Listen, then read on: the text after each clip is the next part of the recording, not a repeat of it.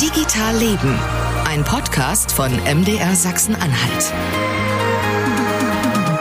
Genau, und zwar der Podcast aus Sachsen-Anhalt, der digitale Technologien abklopft und herausfinden will, naja, was sie für uns, unser Leben und unsere Gesellschaft bedeuten können mit Experten und Expertinnen aus Sachsen-Anhalt. Und natürlich mit Marcel Roth, den habt ihr gerade gehört. Und mit Stefan Schulz, das war gerade seine Stimme. Und du bist wieder aus dem Urlaub da, Stefan. Super, in der vergangenen Folge hast du verpasst, hatte ich ein total launiges und spannendes Gespräch über Drohnen. Ja, und da ärgere ich mich auch ein bisschen drüber, weil du hattest den Chef äh, vom Nationalen Drohnenerprobungszentrum in Kochstedt. Genau, und eine sehr nette Expertin der Uni Halle, die mit Drohnen in äh, Weizenpflanzen reingucken kann. Tja, und heute haben wir noch einen Chef zu Gast, zum ersten Mal in einem deutschen Podcast überhaupt. Christoph Igel, Chef der Cyberagentur in Halle. Hallo. Hallo, schönen guten Abend. Sie waren auch noch nie im deutschen Podcast, nee? Nicht in dieser Funktion. Nicht in dieser, ah, also richtig, so. Ähm, für alle, die glaube ich nicht präsent haben, die Cyberagentur ist eine GmbH des Bundes, genauer des Innen- und des Verteidigungsministeriums. Ähm, die Agentur wurde seit 2018 geplant und hat jetzt im Sommer ihre Arbeit aufgenommen. Ja, und bevor wir sie da so richtig ausquetschen, müssen wir noch ein paar Regeln erklären. Und ich finde, Marcel, das kannst du am besten du, oder? Du willst nur, dass ich dieses Wort sage. Wir haben nämlich ein Wort, Herr Igel, hm, was wir hier unter Strafe stellen. Das sage ich jetzt einmal und dann darf es weder Stefan noch Sie noch ich wieder nutzen jetzt hier in den nächsten, in den nächsten drei Stunden. Das heißt Digitalisierung dürfen Sie nicht sagen. Ja, immer, immer wenn Sie es sagen, müssen Sie quasi fünf Euro? Nee, zehn. Ich habe, pass auf, ich habe hab mich beim letzten Mal irgendwie, das war mir mit diesem gerechnet, das war mir irgendwie zu nervig. Ich habe auf zehn Euro aufgerundet. Wir sind jetzt in, insgesamt schon bei 100 Euro angekommen. Ähm, und Sie dürfen dann einen Vorschlag machen, äh, wem wir das Geld spenden. Am Ende des Jahres dürfen dann die Hörerinnen und Hörer abstimmen und entscheiden, wohin das Geld dann äh, tatsächlich geht. Also höre ich ein deutliches Ja? Ja, verstanden. Wie Ja. war das Wort nochmal? Verstanden. Also Digi können Sie noch sagen, ja. Also wenn ich das alles richtig verstehe, haben wir noch etwas Neues eingeführt. Äh, Marcel, du denkst ja immer so die tollen Sachen aus, immer wenn wir einen Gast haben, äh, der ein wichtiger Entscheider ist, äh, so wie beispielsweise im Sommer, da hatten wir ja Bildungsminister Tullner, Tullner, ja. äh, zu Gast. Äh, dann machen wir zum Einstimmen und zum Warmwerden man könnte auch sagen, fast zum Weichklopfen, ne? Ja. Ein ganz simples Entweder-Oder-Spiel und das macht Marcel jetzt. Ja, so ganz simpel, ja, genau. Zum, zum, alle, alle Leute, die wir sitzen, mit denen müssen wir das machen. Also, ich sage Ihnen mal zwei Begriffe. Hm, Sie müssen sich zackig für einen entscheiden. Sie haben, ich sag mal, dreimal die Möglichkeit zu sagen weiter. Gut. Soll ich Ihnen verraten, wie viele insgesamt sind? Wir sind zu viele Na, wir können auch zum Du übergehen, dann fällt das Spiel Nein, aus. nix, nee, nee, nee. Okay. Zu spät. Äh, also, also wir wollen vor allem wollen wir sozusagen ja jetzt den Bauch hören und nicht den Kopf. Ne? Darum geht's. Also wir legen los. Aber nicht 50 Dinger, oder? Das geht ratzifatzi. 50 sind. Sie dürfen dreimal weiter Ach, sagen. herrje. Nein, nein, das ist so schlimm ist es nicht. Ich will nicht überlegen. Schnell antworten. Also geht los. Na dann. Videokonferenz oder Anruf? Videokonferenz, WhatsApp oder Anruf? WhatsApp, WhatsApp oder E-Mail? E-Mail, Fördern oder fordern? Fördern, Fördern oder führen? führen, Fordern oder führen? fordern, Führen oder schubsen? führen, Neubauen oder renovieren? renovieren. Eins oder null? Eins, Schwarz oder weiß? weiß, Datenschutz oder Nutzerfreundlichkeit? Nutzerfreundlichkeit, Datenschutz oder Datensicherheit? Datensicherheit, Datensicherheit oder Cybersicherheit? Cybersicherheit, Magdeburg oder Halle? Leipzig, War das, das zählt jetzt ein weiter. Innen oder außen? Innen, AI oder KI? KI, Künstliche Intelligenz oder Methoden der künstlichen Intelligenz? künstliche Intelligenz, Waffe oder Tastatur? Waffe, Waffe oder Virus? Waffe, Wissenschaftler oder Soldat? beides. Nee, Weiter. Wissenschaftler oder Soldat? Ja. Wissenschaftler oder Unternehmer?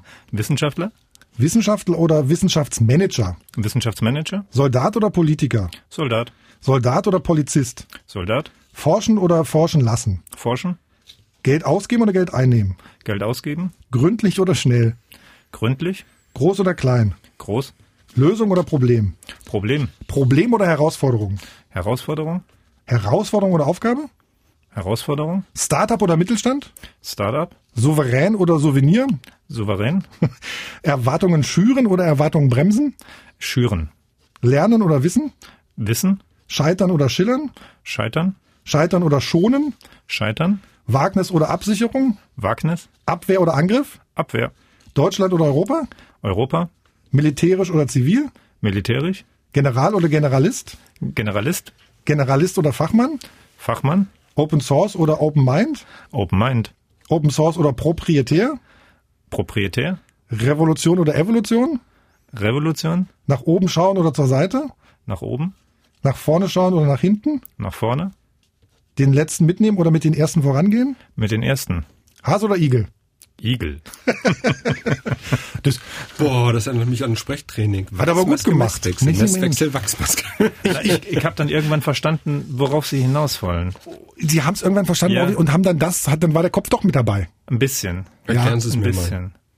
Naja, das gibt natürlich ein schönes, das ist wie so ein Schnell-Assessment, ja. Es gibt so ein, so ein Persönlichkeitsprofil, also Soldat oder Wissenschaftler oder Wissenschaftsmanager oder Forschen oder Verstehen oder Front oder hinten oder, ja, ja, also so ein bisschen ein Persönlichkeitsprofil von mir, glaube Ich hätte ja auch, Marcel fasst das ja fast, du fasst das jetzt mal zusammen, also nee, das fassen wir nicht zusammen. Da, da gucken wir während des Gesprächs gleich nochmal drauf. Ich war ja, was ich mich nicht getraut habe, ist zu sagen, Innenministerium oder Verteidigungsministerium.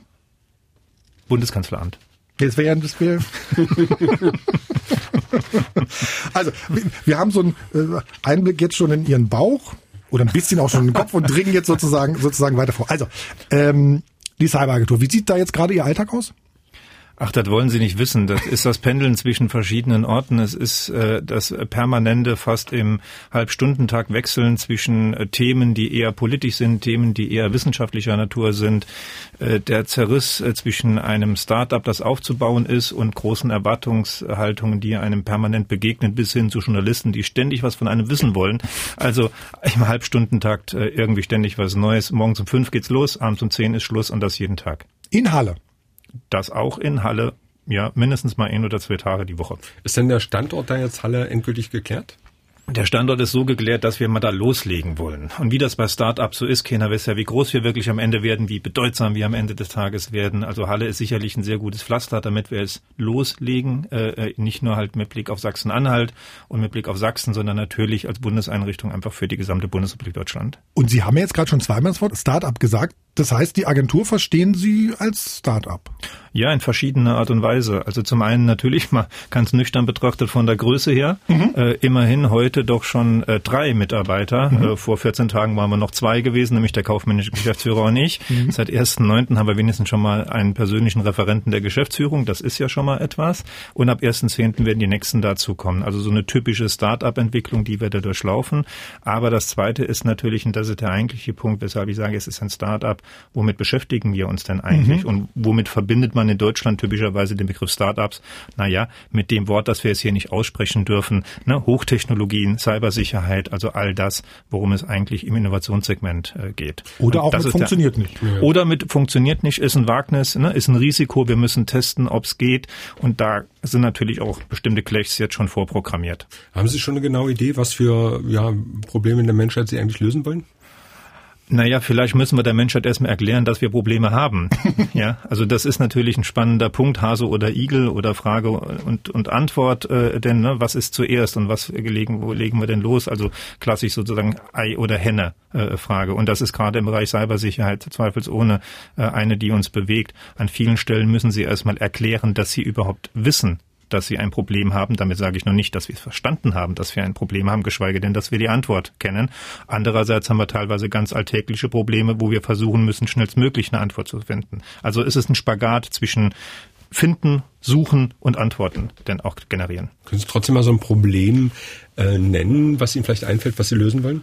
Naja, ähm, relativ äh, einfach, äh, wenn Sie etwa auf die Situation schauen, dass wir alle jeden Tag mit äh, Hochtechnologie umgehen, ob wir wollen oder nicht, wenn wir unser Smartphone äh, in die Hand nehmen. Ganz gleich von welcher Marke, ganz gleich welcher Bauart äh, das denn ist.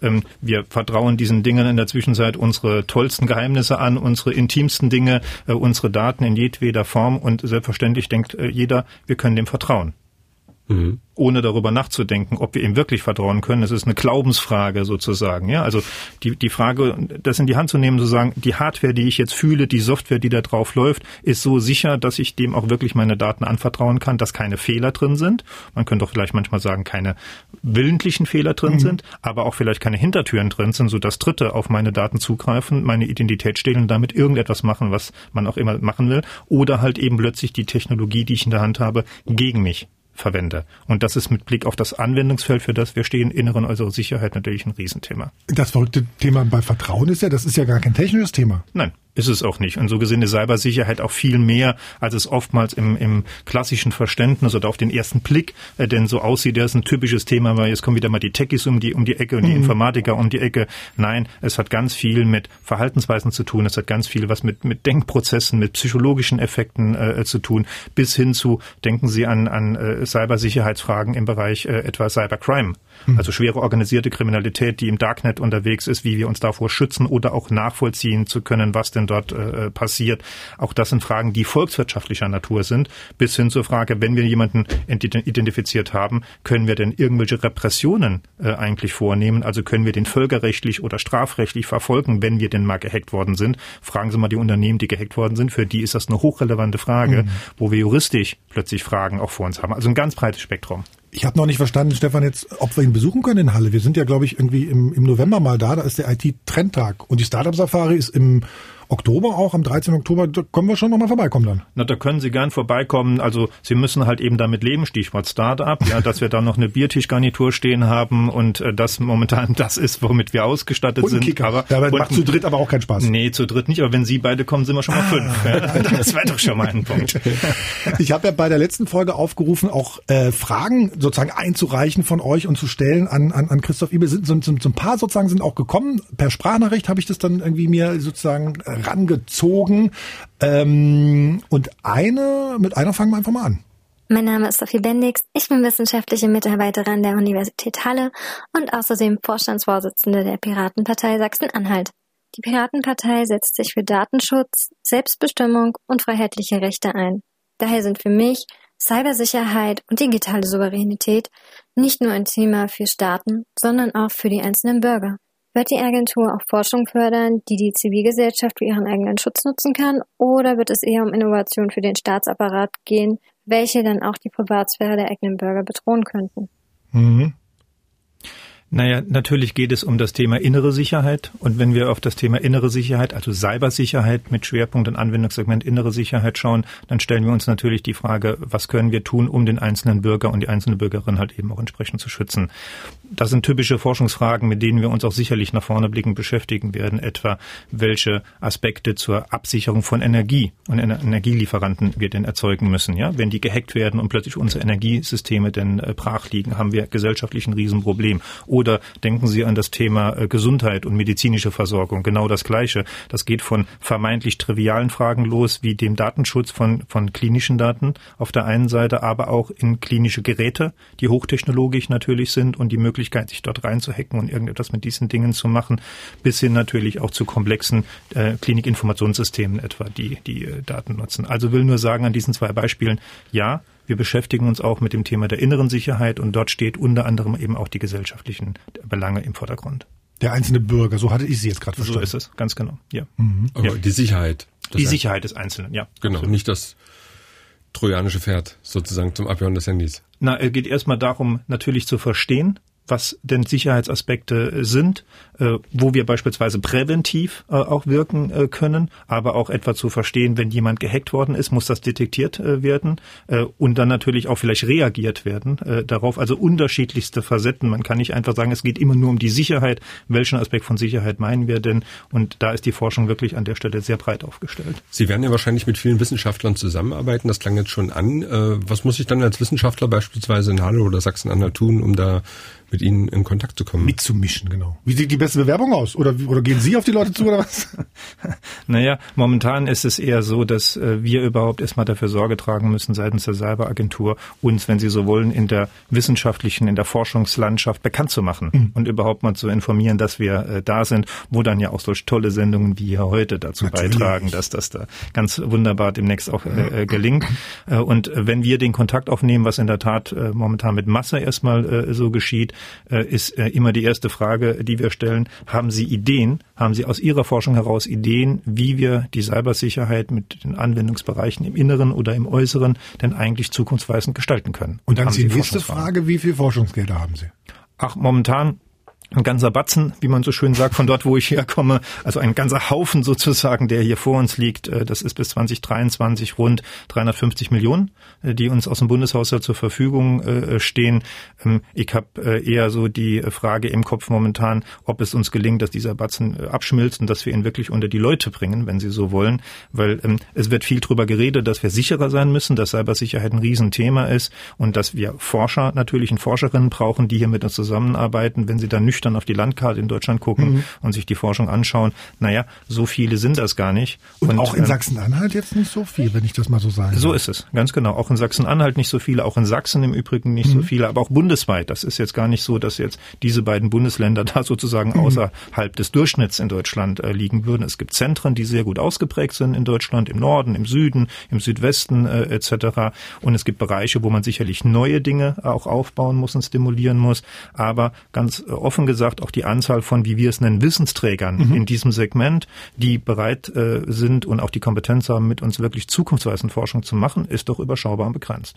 Das heißt sozusagen, die Unis hier im Land, so jetzt für mich mal zusammengefasst, die können da äh, bei Ihnen auch profitieren von Forschungsgeldern und können sozusagen vielleicht noch mal eine, eine Profession einrichten, ist glaube ich schwierig, ne? aber sozusagen irgendwie auf jeden Fall äh, Forschungsvorhaben äh, mit Ihnen zusammen angehen. Ja, es gibt zwei Perspektiven, auf die wir drauf schauen. Also das eine ist, ich hatte es gerade eben gesagt, welche Ideen hat die Wissenschaft, mhm. um Forschung im Bereich Cybersicherheit denn nach vorne zu bringen. Das kann anwendungsorientierte Forschung sein, also Cybersicherheit. Ich hatte eben das Beispiel im Bereich der Medizin äh, etwa oder in einem energetischen äh, Sektor. Es kann aber auch grundlagenorientierte Forschung sein, also die wirklich fünf bis zehn Jahre vielleicht braucht, um überhaupt mal zu ersten Erkenntnissen zu kommen. Oder ein Psychologe, der sagt, wie können wir sicher gehen, dass eben dann nicht alles sicher ist. Beispielsweise. Ja? Oder ein Thema, das die Psychologen ganz besonders ja. interessiert, ist resiliente Gesellschaft. Ja. Also wie erschaffen wir Widerstandsfähigkeit innerhalb der Gesellschaft? Weil wenn sie einmal gehackt worden sind und nehmen am nächsten Morgen ihr Smartphone in die Hand, dann ist die Frage des Vertrauens. Eine, die plötzlich ganz anders aussieht als noch am Tag vor dran. Und die Frage ist, wie stellen Sie das halt eben dann wieder, wieder her? Könnte eine hochspannende und ist eine hochspannende Frage für unsere resiliente Gesellschaft. Und es gibt noch mehr Fragen hier von den Hörern. Überwachungstechnologien und Staatstrojaner sind sehr umstrittene Themen. Viele Menschen wünschen sich mehr Transparenz, vor allen Dingen in der Vergabe von Steuergeldern. Wie transparent wird die Auftrags- und Geldvergabe in der Agentur gestaltet werden? Wird man nachvollziehen können, an wen die Aufträge gegangen sind? Wir unterliegen ähm, als Cyberagentur der permanenten äh, Kontrolle äh, des Deutschen Bundestages und der entsprechenden Ausschüsse. So gesehen haben wir äh, im Rahmen der Möglichkeiten, die einfach gegeben sind, äh, sicherlich eine maximale Transparenz. Das war auch den Parlamentarierinnen und Parlamentariern, aber auch den Gesellschaftern, also Bundesverteidigungs- und Bundesinnenministerium von Beginn an äh, sehr wichtig äh, gewesen. Es klang ja auch eben schon mal so an einer Stelle an, so, ja, was für eine Art von Forschung machen wir die denn? Ist das eigentlich etwas, was aktiv sozusagen einwirkt in Cybersicherheit, also sowohl jetzt im konstruktiven als auch vielleicht im destruktiven äh, äh, Sinne, äh, oder wie verhalten wir uns denn dort? Gerade deswegen ist es auch umso wichtiger, dass wir uns da transparent aufstellen und nachvollziehbar machen, was wir finanzieren und fördern. Und alle Vierteljahr dann einen Bericht an den Haushaltsausschuss. Da kann dann, können wir als Bürger sozusagen auch reingucken? Nee.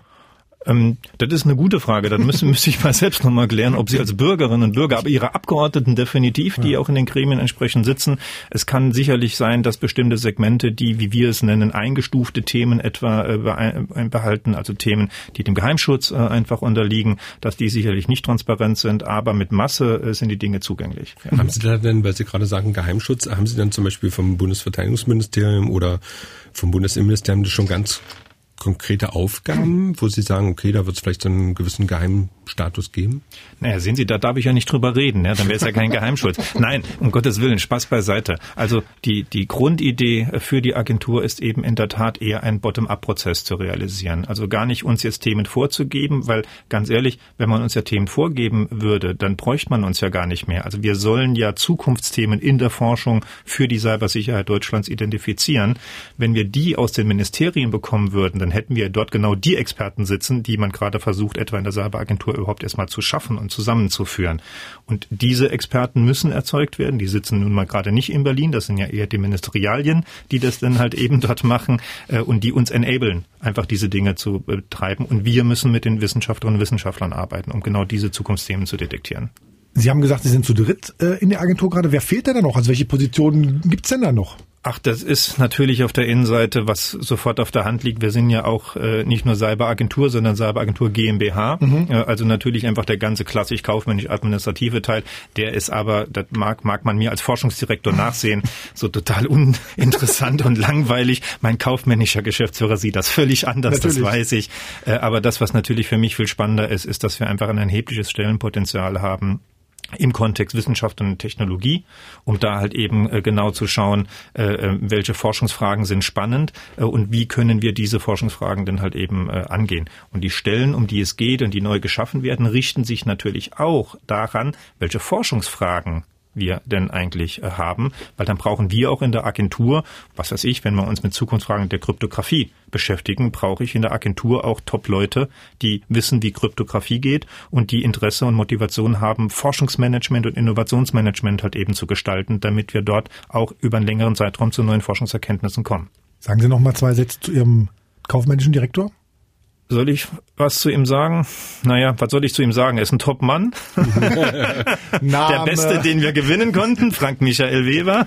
Und er war vorher bei, bei einer Rechtsanwaltskanzlei, wenn ich richtig verstanden habe? Oder? Nee, da, da sind Ihre Recherchen zu korrigieren ja. äh, an der Stelle. Ähm, nein, also die sind da wahrscheinlich geleakt worden oder sonst was, weiß ich nicht. nein, Spaß beiseite. Äh, Frank Michael Weber ist, äh, ähm, ist ein klassischer äh, Geschäftsführer, der aus dem industriellen äh, Wirtschaftssegment mhm. Äh, kommt, wiederholt sehr erfolgreich äh, Gesellschaften geführt hat. Und ich kann nur sagen, ich bin jeden Tag dankbar, dass er da ist, weil mir den ganzen Kleinschmodder vom Hals hält, mit dem ich keine Lust habe, mich damit zu beschäftigen. Mhm. Was haben Sie vorher gemacht? Ähm, ich war äh, die letzten 20 Jahre in der Wissenschaft äh, äh, gewesen. Ich habe einen völlig skurrilen Werdegang. Ich bin eigentlich von Hause aus Geistes- und Sozialwissenschaftler, habe mich äh, lange Zeit mit der Frage beschäftigt, wie das Gehirn funktioniert mhm. und wie Menschen so lernen und wie die Plastizität des Gehirns eigentlich äh, denn so aussieht. Bin von dort aus in die Technologie gewechselt, weil der Zusammenhang zwischen technologischer Entwicklung und Hirnaktivität mich irgendwann total interessiert hat ähm, und äh, habe dann, was jetzt auch kein Wunder mehr ist, irgendwann am, bin ich am Thema künstliche Intelligenz hängen geblieben, weil das genau diese wunderbare Schnittstelle zwischen Gehirnaktivitäten und technologischen Hochentwicklungstechnologien halt eben ist. Ähm, und dort war ich die letzten zehn Jahre am Deutschen Forschungszentrum für künstliche Intelligenz, habe in Berlin am Ende den Standort äh, geleitet äh, und bin dann von dort aus in mein zweites Leben wieder gewechselt. Ich bin nämlich seit meinem 18. Lebensjahr parallel auch immer Soldat gewesen und das habe ich jetzt die letzten drei Jahre gemacht, bevor ich Geschäftsführer der Cyberagentur wurde. Also etwas skurril zunächst mal vielleicht aus der Außenperspektive. Also richtig nochmal im Feld oder? Ja, so richtig dolle im Feld. Ja, ja. ja ich habe sogar nochmal Aufrichtungslehrgänge gemacht und habe auch nochmal eine verkürzte Grundausbildung gemacht, mhm. als ich freiwillig wieder zu den Streitkräften gewechselt bin. Das ist so äh, in meinem dann, äh, wie heißt es bei den Streitkräften schön, als Lebensälterer ist das dann durchaus eine Herausforderung, nochmal über die Hindernisbahn und nochmal Biwak mhm. zu machen und zu schießen. Aber war cool. Es, es, gibt ja so Fotos von so davor und dann nach der Bundeswehr, kann das sein? Mhm. Das die sind, ich möchte jetzt nicht beschreiben, aber ich glaube, man kann die sozusagen. Ja, jetzt bin ich gespannt. Nein, aber, also mein Eindruck war, die Bundeswehr hat Ihnen sozusagen gut getan. Ja, ja, definitiv. Das wird meine Frau Ihnen bestätigen. ich muss mal einmal aber noch kurz nachfragen. Sie sagten sozusagen Geisteswissenschaftler. Im, Im Internet steht auch, Sie hätten irgendwie sportwissenschaftlich irgendwie gearbeitet. Was, was war das? Ja, ja, das waren so die ersten Ansätze gewesen, äh, wo ich mich äh, um technologische Unterstützung vom Spitzensport gekümmert habe. Das war total spannend gewesen zu einem sehr frühen Zeitpunkt schon in meinem Studium, äh, wo ich damals noch an der DAFK in Leipzig gewesen bin äh, und mir äh, angeschaut hat, wie das FKS beispielsweise im Spitzensport denn gearbeitet hat. Was FKS? Und, äh, das Forschungsinstitut für Körperentwicklung und Sport. Natürlich. Das der Vorgänger vom heutigen IAT, mhm. äh, ähm, also Sie ihr als, naja gut, ich sage nichts dazu. Ähm, und und äh, das war hochinteressant gewesen, weil genau Prozesse von von Kognition und von Motorik mit Hochtechnologien verbunden worden sind und diese Interaktion, das war das, was ich dann später da quasi auch genau fortgeführt habe und im Prinzip bis heute auch immer noch so irgendwie mache. Mhm. Alter müssen wir noch fragen. Alter? Ach so, mein Alter ja. meinen Sie? Ja, mein Alter. Naja, knapp über 50. Na, 68 geboren, ich überlege. Ja, knapp über 50, sage ich. Und wie viel Prozent unseres Gehirns nutzen wir aus? Wissen Sie das noch? Oh, jetzt gerade nach einem Arbeitstag? genau. Uhrzeitabhängig. nee, das war ja eine wissenschaftliche Frage. Ich glaube, da gibt ich glaube, da gibt's Angaben. Ich glaube, es ist relativ gering. Ja, Man kann da ganz viel, ganz tief noch graben, ja. Hm. Äh, gibt's Hobbys? War in, in, rund um Halle, ne, Geiseltalsee, ne, Gottschuss ist ein bisschen weiter weg, glaube ich, ne, aber da kann man irgendwie äh, aufs Wasser steigen. Ach. Sie mhm. nehmen mir es ja schon aus dem Mund heraus. Also ähm, wenn ich denn mal Zeit habe, bin ich eigentlich leidenschaftlicher Segler. Mhm. Wie gesagt, wenn ich denn mal Zeit habe, das ist jetzt leider irgendwie so im letzten Jahr ziemlich zu kurz gekommen. Derzeit liegt das Boot in den Niederlanden schön in der Marina drin und hart der Dinge. Ich bin noch nicht mal in diesem Jahr dazu gekommen, den Mast aufzustellen. Sie können sich vorstellen. Aber eigentlich ist das eine meiner Lieblingsbeschäftigungen neben dem Punkt, dass ich gerne mit meinem Hund und meinen Meerschweinchen spiele. Oh, mehrere? Mehrere, natürlich. Haben Meerschweinchen sind Rudeltiere. Mhm. Wie viel sind's denn? Naja, derzeit drei, waren schon mehr. Manchmal sterben die leider auch, das ist halt nun mal eben so, aber nicht, weil der Hund da ist, um Gottes Willen, sondern eines natürlichen Todes. Haben die Namen? Ja, aber die wollen sie jetzt alle nicht wissen. Hat der Hund einen Namen? ja, der heißt Mats. Was ist das für eine? Das ist ein Yorkshire Terrier, ein sogenannter Beaver Yorkshire also Terrier. Also auch Meerschweinchengröße so. Nein, nein, das, das, das ist ein ne? richtiger Hund. Der kann auch bellen. Okay. Sehr schön. Äh, so, jetzt haben wir hier irgendwie die, die, die Faxen sozusagen abgehandelt. Jetzt geht's hier ans Eingemachte. Hallo, mein Name ist Christian Allner und ich grüße aus dem wunderschönen Halle an der Saale. Tagsüber leite ich die Agentur Schriftarchitekt und berate kleine und mittelständische Unternehmen darin, besser zu kommunizieren, im Datenschutz sicherer zu werden und Social Media zu meistern. Deutschland verschenkt sehr viel seiner digitalen Souveränität, indem es sich abhängig macht von ausländischen Unternehmen. Dabei gibt es so viele gute Angebote aus Deutschland. TeamViewer aus Baden-Württemberg als Alternative zu Skype oder Zoom, MyCelabs aus München als Alternative zu Trello, Vesputi aus Magdeburg als Alternative zu Google Maps, der Seminar aus Halle an der Saale als Alternative zu Microsoft 365 oder Slack. Wir können digital souverän sein. Wir machen es nur gerade abhängig von Unternehmen mit einer sehr stark monopolistischen Ausrichtung. Was heißt bitteschön digitale Souveränität, wenn wir rein technologisch abhängig sind? Wir benutzen größtenteils auch in der öffentlichen Verwaltung Microsoft Windows. Wir verwenden Apple iPhones. Wir verwenden Google Android Betriebssystem. Wir benutzen die Microsoft Cloud. Wir sind abhängig von ausländischer Software, die meistens aus den USA kommt und Hardware, die meistens aus Asien, China, Japan, Korea kommt. Wo ist das bitte schön Unabhängigkeit. Was wollen wir im Rahmen der Cyberabwehr verteidigen, wenn die gesamte Hard- und Software eigentlich aus dem Ausland kommt? Mein Name ist Frederik Kramer. Ich bin Geschäftsführer der InitOS GmbH. Die InitOS beschäftigt sich mit dem betrieblichen Einsatz von Open Source Software. Leider müssen wir dabei immer wieder feststellen, dass Unternehmen amerikanischen Großkonzernen vertrauen, bei denen sie letztlich nicht sicher sein können, was mit den Daten, ähm, die sie in die Anwendungssysteme einspeisen, letztendlich passiert. Dies stellt nicht aus meiner Sicht nicht nur datenschutzrechtlich ein großes Problem dar, sondern insbesondere auch für die nachhaltige Wettbewerbsfähigkeit unseres Landes und für die Souveränität im Umgang mit der IT. Ich bin deshalb der Meinung, dass der flächendeckende Einsatz von Open Source Software äh, von der Politik begünstigt werden muss und dass mit öffentlichen Geldern finanzierte Projekte letztendlich 100% öffentlichen Code produzieren müssen. Das waren jetzt Christian und Frederik. Das waren jetzt keine klassischen Fragen, sondern also die haben mir jetzt das uns so geschickt.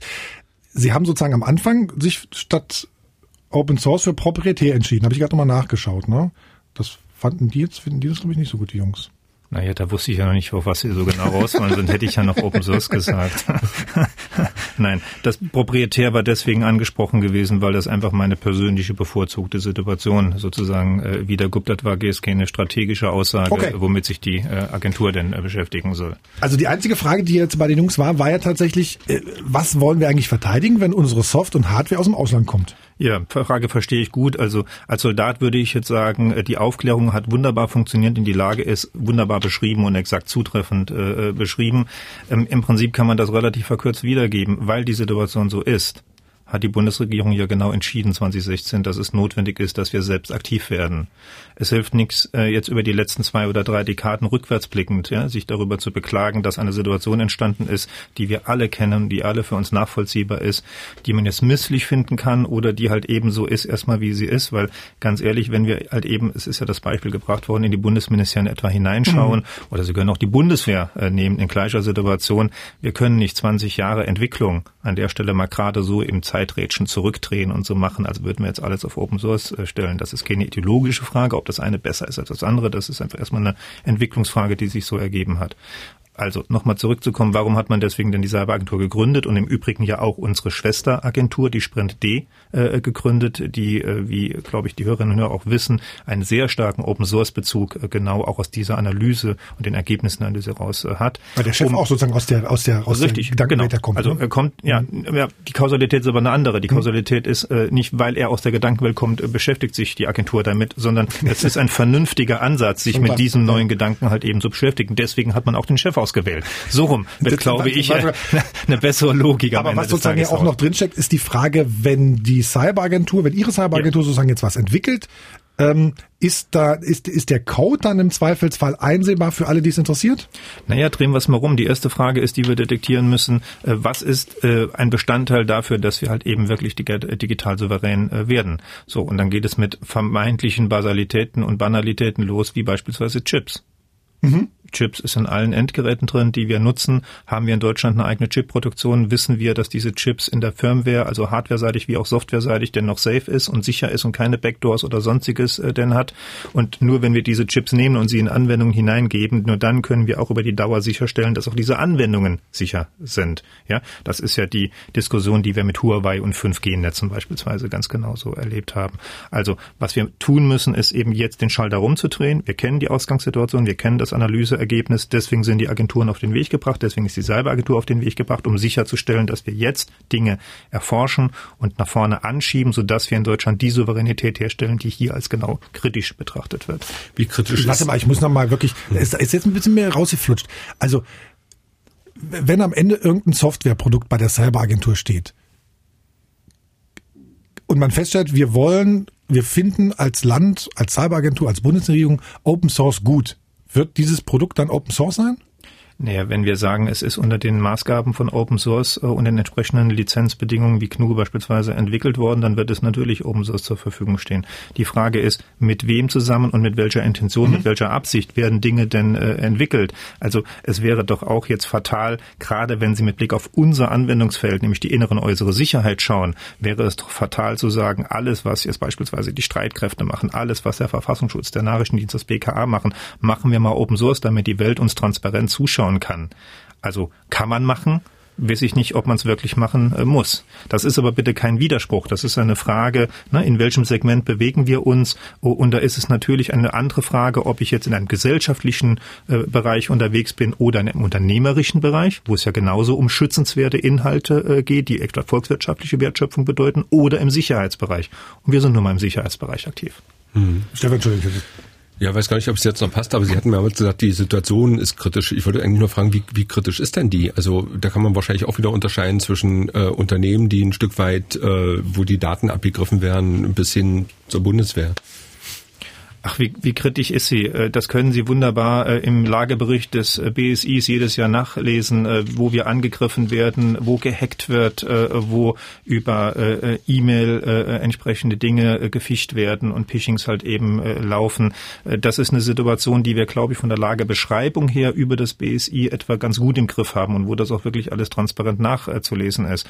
Die Frage, die uns ja bewegt, ist eine, was müssen wir heute anstoßen an Forschung, damit wir in 10 oder 15 Jahren denn vielleicht die Grundlagen dafür geschaffen haben, dann wieder souveräner zu werden, als wir es heute sind. Weil solche Zeiträume sind notwendig, um am Ende des Tages wirklich diese Souveränität wieder zu erreichen. Aber liegt das dann zum Beispiel an, an Microsoft? Das äh, klang ja hier an bei dem einen Hörer, der gesagt hat, okay, wir nehmen Microsoft-Produkte äh, oder das und das. Also liegt das dann sozusagen an den so äh, Softwareherstellern oder an den Hardwareherstellern oder nicht einfach an der kriminellen Energie der Leute, die da äh, Schlupflöcher finden?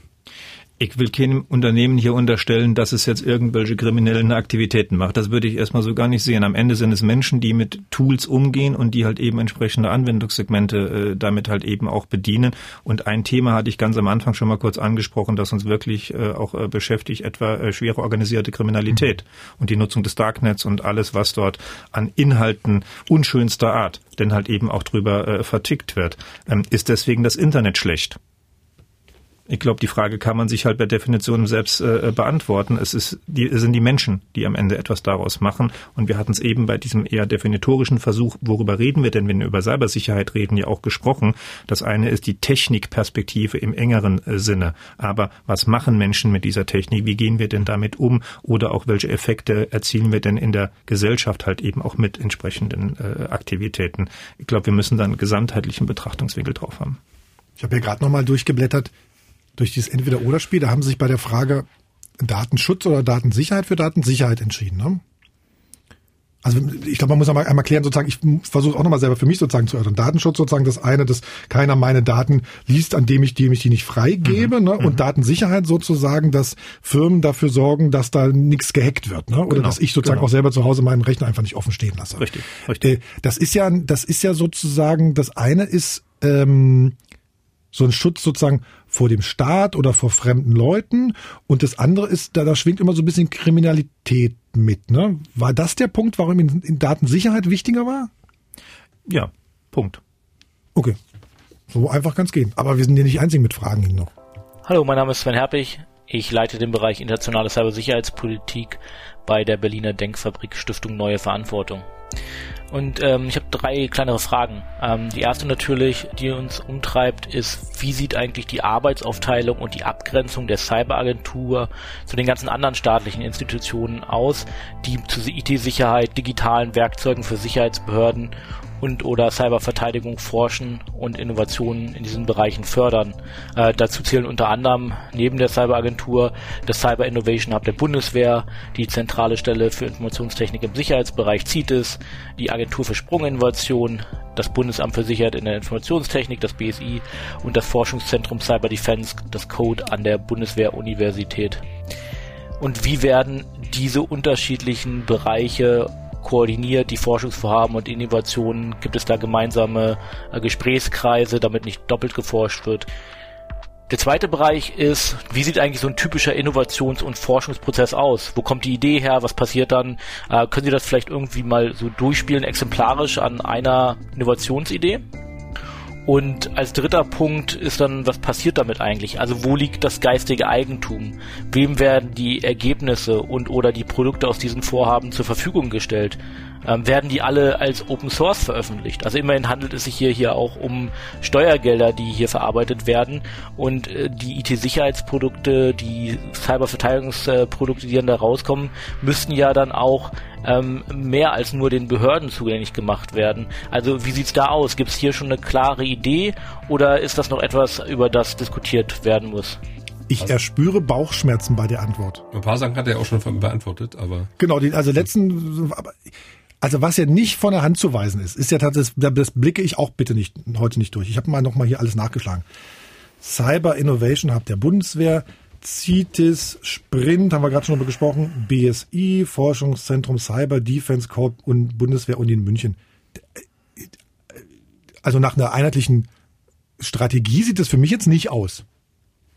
Naja, dann äh, können Sie jetzt noch äh, das äh, CISPA in Saarbrücken noch dazu nehmen mhm. und Athene in Darmstadt noch dazu nehmen äh, und Sie können auch noch die KI-Forschungszentren des BMBFs dazu nehmen, weil auch da vielleicht dann die Frage gestellt werden könnte, ich sage nicht, dass ich sie stelle, sondern ich sage nur, man könnte sie stellen, ob denn das, was dort in der Grundlagenforschung geschieht und in der Anwendungsentwicklung geschieht, nicht potenziell demnächst auch noch für Cybersicherheit relevant wird, sowohl im positiven wie auch negativen äh, Sinne. Also worauf will ich hinaus? Diese Landkarten Datenbeschreibung, äh, die hier äh, vorgenommen wird, ist sicherlich eine zutreffende, keine Frage. Im Übrigen gerade derjenige, der die Frage stellt, hat ja immer wieder ganz wunderschöne Landkarten gemalt, ja, wo genau die, die einzelnen Entitäten halt schön äh, sichtbar sind. Die verlinke ich gerne mal, die bunten Karten. Ja, ich bin auch immer dankbar dafür, weil ich nutze die auch selbst. Also das ist super. Das ist eine Sisyphus-Arbeit, die ja. man sich erstmal unterziehen muss. So gesehen, vielen Dank an die Stiftung Neue Verantwortung, dass es diese tolle Arbeit in der Sache gibt. Aber worauf ich hinaus will, ist, ähm, ich finde, es hat so einen Zungenschlag, äh, den, den ich, äh, den ich einfach nicht unterstreiche mhm. und den ich auch nicht unterschreiben würde. Es suggeriert immer so auch dieses Thema nach äh, der Frage nach Redundanzforschung äh, und redundanter Forschung, als hätten wir zu viel. Als hätten wir zu viel Forschung, als wüssten wir zu viel darüber, als hätten wir nichts Besseres zu tun, als jeden Euro ungefähr zweimal auszugeben, obwohl wir es so schon längst finanziert haben.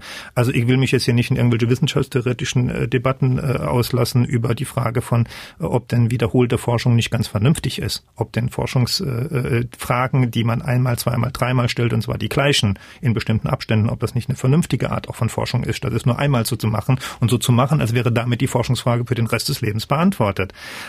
Ich kann einfach nur eins sagen, aus meiner Perspektive mit Blick auf die Institution, wir haben nicht zu viel an Forschung im Bereich Cybersicherheit. Wir haben nicht zu viel im Einsatz im Bereich der Cybersicherheit. Wir haben zu wenig in Deutschland. Es ist doch gerade aus den Fragen von vorhin deutlich geworden, dass wir uns in Abhängigkeiten denn befinden. Wie die Lagesituation ist doch klar. Und wenn dann halt eben jemand um die Ecke kommt und sagt, ja, wie grenzen Sie sich denn ab? Kann ich nur sagen, wir brauchen ein Netzwerk, ein Netzwerk von Akteuren, das viel zu klein ist in Deutschland, das noch wachsen muss. Wir brauchen viel mehr Forschung. Wir brauchen mehr Aufklärung in diesem Thema. Wir müssen stärker in die Gesellschaft hineinwirken, stärker in die Sicherheitskräfte hineinwirken, in die Polizei hineinwirken damit mehr geschieht in diesem Thema und nicht zu wenig. Und gibt es Kontakte zwischen den Institutionen? Aber selbstverständlich. Ich mein, selbstverständlich. Also wenn Sie sind 20 Minuten S-Bahn, ne? aber so BSI ist ein bisschen weiter. naja, aber selbstverständlich gibt es diese Zusammenarbeit, gibt es die Koordination auch zwischen den Entitäten. Äh, ähm, dass jetzt vielleicht nicht alles äh, unbedingt transparent nachvollziehbar ist, das mag hier äh, sicherlich auch so äh, der Fall sein. Da will ich auch gar nicht widersprechen. Aber wenn Sie beispielsweise auf das äh, NCATS gucken, also wo das nationale Lagezentrum ist, äh, wo äh, Cyber halt eben auch entsprechend äh, koordiniert wird. Natürlich gibt es das seit 2012 und das ist einfach eine hervorragende Institution, wo so etwas äh, schon läuft. Und natürlich stimmen wir uns ab mit dem BSI, mit CITES, was eben angesprochen worden ist. Ihr selbst war allein in den letzten zwei Monaten äh, bei all diesen Entitäten, die eben schon genannt worden sind, um die Gespräche zu führen, aber nicht um zu sagen, um Gottes Willen, das ist dein Töpfchen, das ist mein Töpfchen, sondern uns gesamt einheitlich der Frage zu stellen, wie kommen wir unserer Aufgabe nach, der Bundesrepublik an dieser Stelle zu helfen und sie nach vorne zu bringen. Also ich habe eben auch so ein bisschen rausgehört, dass Ihnen dann noch so ein bisschen Skepsis entgegenschlägt. Das kann jetzt auch eine Sender-Empfängerstörung gewesen sein, aber als wären Sie irgendwie so ein Geheimbund, der sich da irgendwie gründet und man weiß nicht genau, was Sie dann irgendwann mal da so erforschen und so. So, so klang das für mich jetzt so ein bisschen. Ist das tatsächlich so, dass, dass da immer Leute auf Sie drauf zukommen, was sind Sie da eigentlich da für eine Agentur? Ach, das ist natürlich erstmal so der Punkt. Also, das, ja, wie soll ich es formulieren? Letzte Woche sagte jemand zu mir, ach, Sie sind der aus der Schlapphutagentur. das habe ich ja noch gar nicht gehört. Okay. Wer war das? Das wollen wir jetzt das ah, das, Nee, das wollen, das wir, jetzt, wollen, wollen, wollen, wir, jetzt nicht vertiefen äh, in der Sache. Ich habe es mal stillschweigend mit einem Lächeln zur Kenntnis äh, genommen, aber das gibt es natürlich so ein bisschen wieder, was Sie, äh, was Sie gerade sagen. Ja, äh, Es ist natürlich so, wir haben Teile, die einfach, äh, äh ja, wie sag mal, einer einem Geheimschutzaspekt einfach unterliegen, was sachlogisch ist und was jedes Land dieser Welt äh, äh, denn hat. Und dann sprießen natürlich sofort irgendwelche Spekulationen ins Kraut. Aber die Masse dessen, was wir machen, sind freie, transparente, zugängliche Forschungsaspekte mit Universitäten, mit außeruniversitärer Forschung, mit Industrien, Wirtschaft, mit Start-ups äh, äh, zusammen, wo wir auch gerade das Interesse haben, dass dort, das war ja auch ein Teil der Frage von Herrn Helbig gewesen, dass dort äh, neue Wertschöpfung entsteht, dass dort neue Ideen entstehen, die auch publiziert werden weil natürlich die Wissenschaft ein Eigeninteresse hat zu publizieren, Vorträge darüber zu halten. Und das soll ja auch mit unterstützt werden äh, in der Sache, also auch teilen und transparent machen, äh, was wir was wir denn tun, aber dass es natürlich einen Bereich gibt, der nicht öffentlich zugänglich ist und wo auch der Bund ein berechtigtes Interesse doch haben muss, eigene IP zu erwerben, um den digital souverän, und zwar nicht nur jetzt, sondern vielleicht auch über einen längeren Zeitraum zu sein und darüber nachzudenken, was man mit diesen Rechten denn halt eben auch tut. Auch das liegt doch, glaube ich, auf der Hand. Ich schicke Ihnen noch mal einen Link zum Stichwort IP. Muss ich nur mal kurz loswerden, das ist unabhängig von der Cyberagentur. Ähm, Cory Doctorow, der sagt, IP ist totaler Quatsch, gibt's gar nicht. Es gibt Patente und es gibt Markenrechte und gut, da kommen wir gut mit aus. Diese IP ist äh, irgendwie eine Erfindung von irgendwelchen schlauen Softwareanwälten. Ach, das ist ein guter Punkt, weil jetzt kommt nämlich mein kaufmännischer Geschäftsführer mhm. ins Spiel, ne, der dann nämlich mich sofort auch immer fragt und dann sind wir völlig beieinander. Ja, das was, das, was du da jetzt machst mit deinen Leuten, wie können wir das dann am Ende bilanzieren?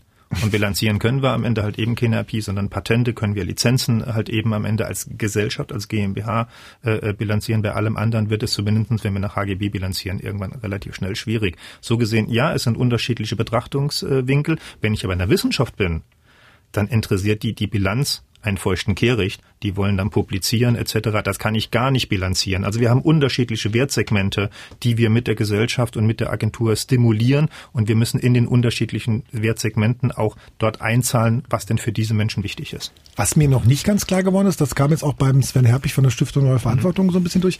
Ähm, Also wir haben sozusagen erfahren, die Wissenschaftler können sagen, Mensch, ich, wir glauben, wir haben eine Idee, mhm. daran forschen wir mal, die Agentur finanziert das ähm, und dann gibt es ein Ergebnis und das wird dann publiziert oder nicht publiziert und dann wird das Gibt es ein Produkt am Ende, was auf den Markt kommt oder was sozusagen das LKA, BKA oder die Bundeswehr sozusagen sich nimmt? Oder gibt es dann nochmal ein Unternehmen, der das dann verkauft? Oder ist das dann sozusagen Eigentum der, der, der Agentur. Also ganz so, ganz so einfach ist es jetzt nicht und ganz so schnell sind wir auch nicht unterwegs. Mhm. Also wenn jetzt beispielsweise aus einer Richtung kommt, Wissenschaftler sagen, wir haben hier eine tolle Idee, haben wir als Agentur, äh, weil wir am Ende ja für bestimmte Anwendungssegmente diese Forschung machen, nämlich für die innere Sicherheit und für die äußere Sicherheit, immer auch eine Frage sofort auf dem Tisch, nämlich werden wir damit auch einen Bedarf decken?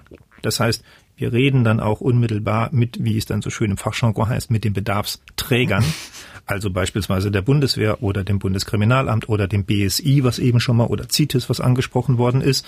Wenn Wissenschaftler kommen und sagen, ich habe diese und jene Forschungsfrage für neue Forschung im Bereich Cybersicherheit, sehen wir denn überhaupt einen Bezug zu dem, was innere äußere Sicherheit braucht. Mhm. Ja, also wir sind nicht die deutsche Forschungsgemeinschaft 2, die jetzt plötzlich einfach mal so wild äh, florierend, äh, äh, meine ich mit vollem Respekt, um Gottes Willen, nicht missverstehen, hier äh, Forschung um der Forschung willen finanziert. Aber Frage mit Ja beantwortet. Dann? Dann erstmal ja. Wenn diese Frage mit Ja beantwortet ist und wir dort in die Finanzierung und Förderung halt eben äh, hineingehen, äh, muss man dann wieder im Blick haben, dass wir sehr stark einen Fokus auf Grundlagenforschung legen, dass wir einen Fokus legen auf Entwicklung von Prototypen und dass wir noch etwas machen, was wir als sogenannte Transferforschung bezeichnen. Das heißt, exemplarisch aufzuzeigen, wenn wir solche Grundlagenerkenntnisse in erste Anwendungen pilotieren, was könnte denn als Ergebnis dabei rauskommen? Was wir nicht machen, ist Vorproduktentwicklung. Was wir nicht machen, ist Produktentwicklung zu unterstützen. Da grenzen wir uns auch beispielsweise ganz explizit von der Sprint D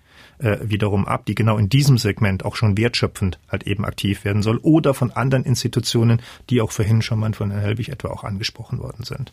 Also CIH beispielsweise. Also dann gibt es einen Prototyp und eine Grundlagenforschung und dann sind sie raus. Dann sind wir raus. Aha. Ich habe übrigens, Stefan, noch die ganze Zeit so immer überlegt, wo du sagtest, auch gerade irgendwie ähm, diese ganz vielen, diese ganz vielen Agenturen, die es da gibt und so. Ich glaube, das kann er auch gar nicht beantworten. Da muss er jetzt mal. Ich glaube, das ist ja ein politisches Problem. Weißt du, wenn du als Politiker, als Politiker, du willst, dass die Politik wünscht sich irgendwas, wir gründen was und jetzt hat man mal was in, in, in Sachsen-Anhalt, dann gibt's was in München, dann gibt's was in, in Kaiserslautern oder was weiß ich. Und dann hat man natürlich so eine sehr unübersichtliche, unübersichtliche Landkarte. Und dann hat man verschiedene Ministerien. Die Ministerien sind unterschiedlich von unterschiedlichen Parteien geführt. Ich glaube, da kommt dann das, sein Stress im Zweifel auch her. Da ist, da wirkte ganz entspannt, oder? Naja, aber ich weiß nicht, ob er uns so, ob er uns so alles verrät. Ich kann ja mal so eine Na, Frage. Wollte, wir wollten ja eigentlich so einsteigen, dass Sie uns erstmal erzählen, was Sie uns nicht sagen dürfen. da ich glaube erstmal zwei Minuten Sprachpause. Eine gemeine Frage wäre ja, wie schwierig ist eigentlich zum Beispiel der Umgang gerade mit dem Bundesinnen- und dem Bundesverteidigungsministerium? Das ist gar keine schwierige Frage. Frage. Der ist ein ganz einfacher Umgang. Das ist ein Sie machen, was Sie wollen, Sie können sagen, was Sie wollen, Sie können Sie sind frei in Ihren Entscheidungen. Also das legen Sie mir jetzt in den Mund, das habe ich nicht gesagt. Frage, Frage, Frage. Nein, der, der, der Umgang äh, der beiden Ministerien miteinander oder besser gesagt unser Umgang, so muss man das ja richtigerweise äh, formulieren, unser Umgang als Gesellschaft mit den beiden äh, Gesellschaftern, die die Bundesrepublik Deutschland vertreten an dieser Stelle, ist einfach ein sehr systematisch strukturierter. Wir haben Fragen auf dem Tisch, diese Fragen werden gemeinschaftlich geklärt, beantwortet und wir versuchen uns regelmäßig und systematisch halt eben abzustimmen. Natürlich das machen wir nicht nach außen, also schwer nein, für mich. Nein, genau. ne? Natürlich machen wir uns äh, machen wir uns nichts vor, gerade jetzt in so einer Initialphase und das auch noch bei einem Thema, das äh, dahingehend neu ist, dass nicht nur Cybersicherheit ein hoch agiles Thema ist, sondern dass wir halt eben auch noch eine GmbH des Bundes sind, die sich mit Forschung beschäftigt. Ja, da kommen unterschiedlichste Segmente aufeinander, die alle hoch agil sind und die alle einfach sehr viel Potenzial äh, in sich tragen. Ich sag mal, dass man hier und da vielleicht mal aneinander vorbeirät oder dass es gewisse semantische ähm, ja, Inkompatibilitäten äh, äh gibt. Dass es schwierig wird. Dass es schwierig wird, ja. So, aber das haben wir bisher noch gar nicht erlebt, sondern bisher ging das alles ganz wunderbar. So gesehen ist das auch die beste Basis in der Zusammenarbeit mit beiden Bundesministerien, dass es ein Erfolg wird. Das muss er jetzt natürlich sagen. Ich habe ja auch schon mal mit anderen Leuten gesprochen, aber ist auch egal. Ähm, ich habe noch eine, noch ein, noch zwei kurze Aspekte hier so drauf, weil ich habe in der, hm, ich mache ja schon öfter mal was zur Cyberagentur irgendwie im Radio berichtet.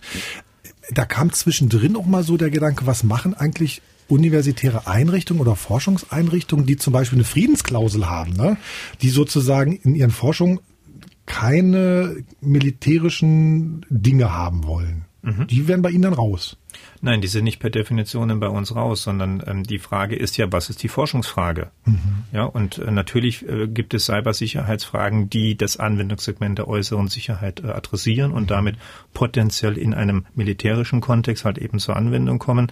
Nach meinem Dafürhalten äh, wird diese Frage derzeit äh, sehr, sehr überbewertet in der Gesamtdebatte, weil unsere Forschungsschwerpunkt ist nicht Wehrtechnik. Mhm. Also wir entwickeln keine Waffen, wir entwickeln jetzt äh, nicht das neue Nachfolgemodell von G36, das ja heute in Berlin etwa vom Verteidigungsministerium bekannt gegeben worden ist, was es denn möglicherweise wird, oder den neuen Eurofighter oder sonst irgendetwas. Wir entwickeln Hochtechnologie, die uns schützen soll und die wir auf der anderen Seite halt eben auch entwickeln müssen, um sie besser zu verstehen, sodass wir sie im Bereich äußere und innere Sicherheit und damit natürlich auch im militärischen Bereich zum Einsatz äh, bringen können. Sie soll aber schützen. Das ist der wesentliche Punkt. So gesehen ist die Zivilklausel oder das, was man eigentlich besser formuliert als den Begriff des Dual Use, also die Nutzfrage von einem Element in einem, in einem militärischen oder in einem zivilen Kontext. Diese Frage trifft bei uns nach meinem Dafürhalten, wenn überhaupt, dann nur sehr, sehr begrenzt zu. Mhm. Und der zweite Gedanke, der mir noch kam, weil Sie reden immer so von Start-ups und irgendwie, äh, wie sich die Welt äh, verändert. Und wir hatten in der Liste hier gerade, ich muss noch mal durchblättern, äh, habe ich zweimal führen, fordern, führen unterstrichen. Wie funktioniert denn moderne Führung in der Bundeswehr? Da lade ich Sie mal in die Truppe ein. Also ich, ich habe nicht, ich war, wie sagt man, ich habe, hab, ich habe Zivildienst gemacht. Ah, Sie haben nicht gedient. Jetzt geht das wieder los. also ich, also ich, wir sehen das ja auch hier im Haus, Stefan. Du willst es auch sozusagen. Da gibt es einen Chef, der sagt, ich hätte gern dieses und jenes, und dann gibt es ein agiles Team, mhm. ja, wie in einem Startup, die irgendwie schöne Ideen entwickeln und Sachen machen und so. Das funktioniert doch in der Armee nicht. Da muss man sich doch ganz klar irgendwie an Absprachen halten, oder nicht? Also das, ähm, wir sind da in der Bundeswehr schon deutlich weiter, äh, als äh, vielleicht das äh, als Bild jetzt von Ihnen hier gerade so wiedergegeben wird. Ähm, natürlich haben wir schon längst Anwendungssegmente, die wir als sogenannte Auftragtaktik bezeichnen. Also im Prinzip ist das genau das, was Sie eben beschrieben haben. Was ist die Frage? Und dann wird agil entschieden, wie man sich dieser Frage denn stellt, äh, weil am Ende nur die, die in diesem Kontext unterwegs sind, verstehen, was die Frage ist und wie sie vielleicht diese Frage beantworten können.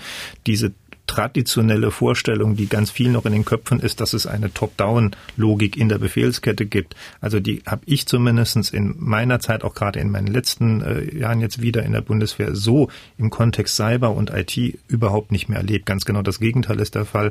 Wir haben dort hohe agile Prozesse, hochagile Prozesse. Wir haben dort sehr dynamische Aktivitäten, die versuchen auch den Besonderheiten dieses Schwerpunktes eben entsprechend Rechnung äh, zu tragen. So gesehen glaube ich und deswegen nochmal die herzliche Einladung das gilt auch für solche, die im Zivildienst unterwegs gewesen sind. Oh, und die hochgezogene ja. Augenbrauen, hast du die gesehen? Gucken Sie sich das einfach mal an und dann sehen Sie, dass das ein super Miteinander ist und sehr sachorientiert. Das, habe ich gar nicht sozusagen bezweifelt. Ich glaube sozusagen, es kommt jetzt auch davon an, darauf an, wo, wo befindet man sich in der Bundeswehr. Ne? Ich glaube, wenn man jetzt in Afghanistan ist, kann man da nicht lange rumdiskutieren. Naja, ich wollte gerade sagen, also ne, über Einsatz reden wir es hier an dieser ja. Stelle äh, äh, eben überhaupt gar nicht und äh, ich will auch nicht unerwähnt lassen, das sollte man auch immer wieder im Hinterkopf haben, wie viele tausend Soldatinnen und Soldaten jeden Tag unser Land von mhm. außen schützen. Ja, und dort können sie nicht mit einer hohen Agilität und in einem Web 2.0 Social Media Approach mal darüber diskutieren, ob sie vielleicht jetzt mal diesen oder jenen Entscheidungspunkt in der Führung haben äh, wollen. Ja, also das, das wird so nicht funktionieren, aber die Kontexte, in denen wir unterwegs sind, und das ist das Wesentliche einfach, äh, die unterscheiden sich nicht wirklich von einem Startup. So, Sie mussten, Sie, Sie sollten noch ein Wort sagen. Haben Sie bisher nicht gemacht. Nee, muss er noch, ne? Muss er? Nö, ich will keine 5 Euro oder 10 zahlen. Also, und wenn ich, wenn. Die Cyber-Agentur wird auf 10 Euro genau geguckt. Ja, natürlich. Also, das erwartet man von uns. Nein, aber Spaß beiseite. Und wenn, würde ich Ihnen eher das Wort Digitalität sagen. Oh, da müssen wir noch drüber reden, ob das, ob das drunter fällt. Ja, das ist so neu, das ist aber, Entschuldigung, das ist so ein neu, neues Wort für das, das, das ist so, das ist so, das ist so ein Kulturwissenschaftswort für, für das andere Wort. Ah, gut, gut. Außer Sie definieren es jetzt toll. Dann sagen Sie was, was, was, Naja, die Digitalität ist einfach die Interaktion von Digitalisierung. Ja, ich weiß, jetzt habe ich es gesagt, aber das ist an dieser Stelle ausgangsweise erlaubt. Und Realität. Also sozusagen die Effekte, die das Digitale in der menschlichen Realität halt eben am Ende des Tages äh, wiedergeben. Und ich bin deswegen ein so großer Verfechter dieses, äh, dieses Wortes, weil es das beschreibt, was wir am, am Anfang definitorisch über die Frage, über welches Verständnis von Cybersicherheit reden wir denn eigentlich sehr gut beschreiben. Wir reden über die Technikaspekte, wir reden über die Menschaspekte und Digitalität. Sie haben es ja gerade trefflich wiedergegeben, kommt aus dem kulturellen, aus der Kulturforschung heraus.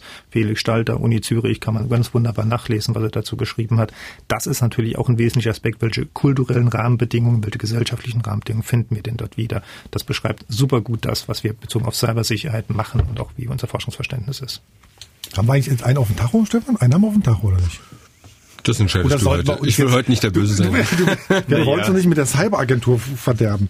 Äh, so, dann kommen wir langsam zum Ende. Herr, Herr, Herr Ige, wenn wir in zwei Jahren, sage ich mal, Sie wieder einladen, die 350 Millionen Euro sind ausgegeben. Wovon würden Sie am liebsten dann berichten? Also, dass wir äh, zum einen äh, Mitarbeiterinnen und Mitarbeiter gefunden haben, die uns äh, auf, bei dieser wirklich großen Herausforderung und großen Aufgabe, die wir vor uns haben, einfach super gut unterstützt haben und die mit hohem Engagement das auch gemacht haben. Im Übrigen, der Nebensatz sei mir noch erlaubt. Sie glauben gar nicht, wie viele junge Menschen sich derzeit bei uns wirklich initiativ bewerben. Und ganz viele kommen aus einem Bereich, die halt eben keinen Wehrdienst oder keine Wehrpflicht gemacht haben, sondern die halt eben in anderer Art und Weise sich äh, eingebracht haben und dann immer als erstes die Frage haben, darf ich auch zu Ihnen kommen, wenn ich nicht gedient habe? Ja, dürfen Sie, um diese Frage einfach ein für alle Mal auch öffentlich beantwortet zu haben. Es ist keine Voraussetzung Soldat gewesen zu Hauptsache, sein. Sie waren beim Chaos Computer Club. das ist ganz super. Nein, also viele tolle Mitarbeiter, das ist das, äh, das ist der eine äh, Wunsch, den ich wirklich habe, weil das ist einfach ein, ein harter Fight. Äh, mhm. den, äh, den wir haben. Und da geht es nicht nur um Geld, da geht es, das wissen wir alle in der Zwischenzeit, um ganz andere Aspekte, die uns auch als attraktiven Arbeitgeber am Markt positionieren. Ähm, und, und jeder sucht genau die Menschen, die wir natürlich auch momentan so. Zweiter Punkt. Inhaltlich mal, genau. Ja, genau. Der, der, der uns äh, natürlich bewegt ist, hoffentlich haben wir dann gute Forschungsfragen detektiert, die uns einfach in Deutschland ein Stück weit zumindest perspektivisch mittel- und langfristig wirklich souveräner werden lassen im Bereich der Cybersicherheit. Sei das im Bereich der Cybersicherheitsprävention, sei das in der Detektion, in der Reaktion oder auch in der Repression äh, von Cybersicherheit. Äh, da hoffe ich sehr auf die Mitarbeit von von den Wissensträgern, die wir in der, in der Industrie, in der Forschung in Deutschland einfach haben. Da hoffe ich, dass Startups auch aktiv auf auf uns zukommen oder auch einzelne Menschen, die ihre Idee einfach mal in den Raum werfen und sagen, ich habe eine coole Idee, ähm, ich könnte mir vorstellen, diese und jenes zu machen. Für all die haben wir einfach eine große Offenheit. Und wenn wir da die ersten Schritte gegangen sind, ganz ehrlich, da bin ich bei aller Kontrolle, die wir unterlegen und aller Transparenz, äh, die wir ja auch jeden Tag pflegen müssen oder richtigerweise jeden Tag pflegen müssen, wäre ich echt stolz, wenn uns das gelingen würde. Ist das für Sie jetzt erstmal so eine Rekrutierungsphase in den nächsten drei Jahren und danach geht's richtig los? Also was kommt nach äh, 2023? So viel Zeit haben wir gar nicht. Also es, es gibt sehr klare Erwartungshaltungen, äh, wie unsere, ähm, wie heißt das im Deutschen, unsere initiale operative äh, Kapazität geschafft worden. Ich glaube, das ist nicht richtig übersetzt, aber so in, in etwa zumindestens IOC nennen wir das intern, äh, wie die wie die Fähigkeiten quasi aufgestellt sein müssen. Da gibt's klare Erwartungshaltungen an uns und so viel Zeit haben wir nicht und im Übrigen auch richtigerweise nicht. Äh, ne? Es wartet viel Arbeit und äh, wir können uns nicht jetzt entspannt in die Matte legen und mal darauf hoffen, dass wir in drei Jahren dann bei der Anzahl von Mitarbeitern, bei der Anzahl von Forschungsfragen sind. Genau, weil der Bundestag hat ja bis 2023 erst freigegeben alles. Ne? so ist es. Genau. So ist es. Proof of Concept. Genau, genau. So, ich mache einen Strich bei dem äh, bei den 10 Euro Wort ähm, für Professor Christoph Igel. Stefan, soll ich für dich einen Strich zumachen? Weil das ist für einen guten Zweck. Mach. ich will Mach, was nicht. du willst. Stefan ist heute durch, der hat schon schwer gearbeitet. Ja, ich, bin ähm, durch, bitte. ich bedanke mich. Ich muss natürlich immer noch mal sagen, digitalleben.mdr.de. Da könnt ihr uns gerne erzählen, was wir hier noch mal besprechen sollen äh, in diesem schönen Podcast. Oder wenn ihr ein Thema sozusagen für uns habt, uns das vorschlagen oder einen Menschen vorschlagen oder eine Frage, Lob, Kritik. Immer her damit. Ansonsten äh, vielen Dank, Professor Christoph Igel, der Chef der Cyberagentur in Halle. Ich bedanke mich auch. Ja. Wir müssen noch einmal, glaube ich, den genauen Namen sagen der GmbH. Die, also erstmal besten Dank zurück. Hat ja. super viel Spaß gemacht und ich komme von der Agentur für Innovation in der Cybersicherheit. So rum. Danke, Professor Igel und danke, Uwe Nickel. Der hat nämlich hier alles so schön äh, die Knöpfe gerückt. Danke. Bis denn. Ein Podcast von MDR Sachsen-Anhalt. Digital Leben.